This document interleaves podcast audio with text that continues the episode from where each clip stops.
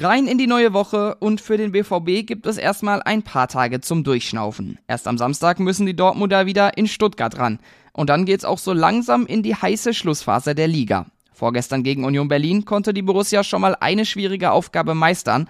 Ich gebe euch gleich nochmal ein paar Stimmen zu dem Sieg. Außerdem sprechen wir über ein wichtiges Spiel der U19. Und damit herzlich willkommen hier bei BVB Kompakt. Ich bin Theo Steinbach. Guten Morgen.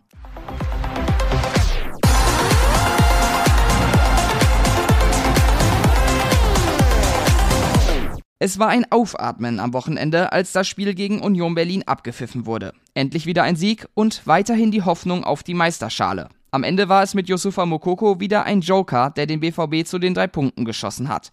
Für Mokoko war es zuletzt keine leichte Phase. Nach seiner Verletzung hat er nur sehr wenig gespielt. Dementsprechend enttäuscht sei er auch vorgestern gewesen, als er wieder nicht in der Startelf stand. Das meint Edin Terzic. Er habe Mokuko zur Seite genommen und ihm deutlich gemacht, wie wichtig er trotzdem für das Team ist. Wir waren uns sehr sicher, dass es sehr, sehr lange eng bleiben kann und dass er dann immer noch die Fähigkeiten und die Möglichkeiten hat, mit einer Aktion das Spiel für uns zu entscheiden. Aber dass ich glaube, dass die Wahrscheinlichkeit einfach größer ist, wenn er das mit einem Lächeln tut, anstatt mit einem verärgerten Gesicht. Und dann war es auch soweit. Mokoko wurde eingewechselt und hat fünf Minuten später den Siegtreffer gemacht. Als Jubel gab es von dem Youngster eine dicke Umarmung für Trainer Terzic. Edin hatte mir vorhergesagt, dass ich das Spiel entscheiden kann. Deswegen bin ich zu ihm gelaufen und habe mich bedankt. So erklärt Mokoko selbst die Geste. Also, auch wenn er nicht immer gesetzt ist, das Verhältnis zwischen Mokoko und Terzic scheint also bestens zu sein. Für Sportdirektor Sebastian Kehl war der Sieg gegen Berlin eine gute Reaktion auf die beiden Niederlagen davor. Vor allem, weil wir das Spiel am Ende gewonnen haben, sind wir erleichtert. Das ist die Hauptaussage des heutigen Spiels, in dem sicherlich auch nicht immer alles rund war, sagt Kehl. Nach der Niederlage gegen Bayern und dem Aus im DFB-Pokal sei das Team ein bisschen verunsichert gewesen. Jetzt ist zumindest noch die Meisterschaft drin, auch wenn es schwierig wird. Die Bayern haben zwei Punkte Vorsprung. Kehl ist aber weiterhin optimistisch.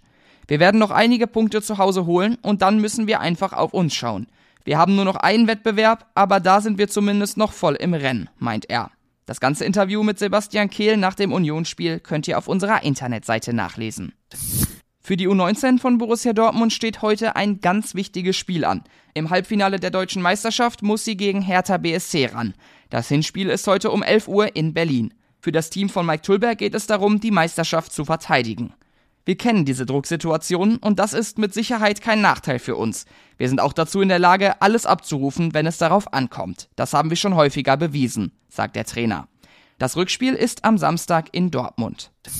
Es ist also eine richtig heiße Phase für den BVB. Was gerade so los ist bei Borussia Dortmund, darüber sprechen Sascha Staat und Cedric Gebhardt in der neuen Ausgabe des BVB Podcasts. Da könnt ihr gerne mal reinhören auf allen gängigen Audioplattformen oder ihr schaut den beiden zu auf YouTube.